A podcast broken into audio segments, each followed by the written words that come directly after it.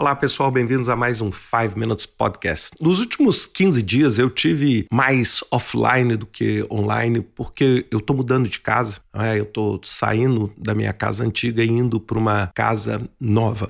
Agora, isso tem a ver o quê com esse podcast? É porque eu quero contar um pouquinho a história da saga de como um gerente de projetos enxerga o próprio projeto e dos desafios que a gente tem. Bem, eu vendi a minha casa antiga e comprei um apartamento novo há aproximadamente alguns meses atrás, ou seja, não foi ontem. E eu gastei um tempo razoável planejando e decidi fazer a mudança nesse período do ano, no início do ano, porque é um tempo para mim um pouco mais tranquilo, onde eu pudesse me dedicar. E eu juro para vocês, assim, eu fiz um planejamento do melhor que eu pude. É? Eu planejei porque eu decidi também fazer uma pequena, bem pequena, renovação no apartamento que eu tinha comprado, pintar algumas paredes, organizar o meu estúdio, etc. E eu decidi concentrar. Bem, eu vou desmontar a casa antiga. Enquanto eu desmonto a casa antiga, eu renovo o apartamento novo. Quando a casa antiga estiver desmontada, eu movo. Olha só, bem simples, né? Bem, não tenho nem dúvida de que você já sabe o resultado. É um pesadelo completo. E o que, que eu pude aprender com isso, né? mesmo eu tendo 30 anos mexendo com projetos? Primeira coisa que eu aprendi é o seguinte: não interessa o quanto você se dedicou a planejamento. As mudanças e os eventos inesperados vão acontecer. E esses eventos inesperados são um tipo chegar aqui e a luz ter desligado, né? o vendedor desligou a luz e vamos ligar a luz. Bem, para mim, ligar a luz era um evento de, sei lá, algumas horas. É, não, leva uma semana. E lembra que eu falei que eu tinha decidido fazer tudo em 15 dias. Então, em uma semana, nós tivemos o pessoal trabalhando, pintando a casa no escuro, porque não tinha luz. É a segunda coisa, vamos pregar isso aqui do estúdio. Aí nós, na hora que você olha, porque o, o, apartamento que eu comprei é um apartamento retrofitado, ou seja, era um prédio muito, muito antigo do século XVIII e as paredes foram colocaram gesso ou pladur né, nessas paredes e aí vamos pregar. Poxa, mas é pladur, não segura, tem que fazer reforço. Chega ao ponto de que você tem coisas inesperadas todos os dias. A segunda coisa, para você entregar no prazo, você tem que se comprometer e fazer o que tem que fazer. Então, só para dar um exemplo para vocês, eu dirigi 28 quilômetros para entregar para o funcionário que está fazendo a reforma um pacote de parafusos. Quase meia-noite. Porque se eu não entregasse esse pacote de parafuso, no outro dia, às 7 horas da manhã, eu teria um atraso em tudo. Então, assim, se você quer realmente entregar o seu projeto no prazo, não adianta você fazer de 9 a 5. Não adianta, porque isso não vai acontecer. Você tem que dedicar. E é por isso que, por exemplo, nesses últimos 15 dias, é, eu praticamente tive ausente de tudo. Por quê? Porque se eu não fizesse isso, eu simplesmente não conseguiria fazer. Terceiro aprendizado: que eu queria. E esse talvez seja o mais importante.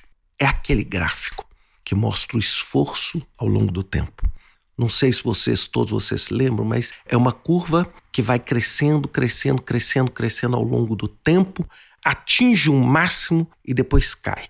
Todo mundo que estudou gerenciamento de projetos viu essa curva. É o que a gente chama de curva do esforço no tempo. Ou seja, o esforço vai crescendo e atinge um ponto e depois cai.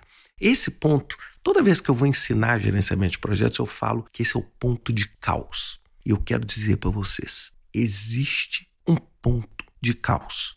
Não interessa quanto você planejou. E esse ponto de caos aconteceu comigo algo como 10 dias atrás. É aquele ponto que você fala assim: para que que eu mudei?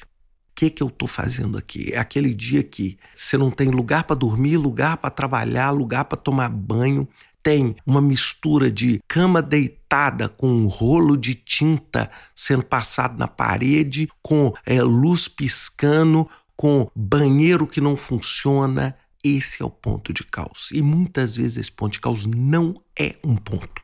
Ele pode ser uma semana inteira de caos. Ele pode ser 15 dias de caos. É importante a gente estar preparado para isso preparado, porque não adianta, por mais que você planeje, esse ponto de caos vai vir. É lógico que ele pode vir numa intensidade maior ou numa intensidade menor.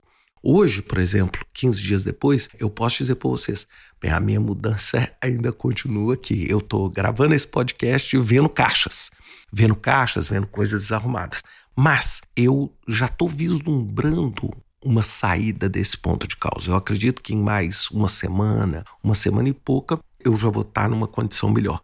Mas por que, que eu estou falando isso tudo? Porque muita gente chega para mim e fala assim: Ricardo, poxa, eu queria oportunidade para praticar projetos, para aprender projetos.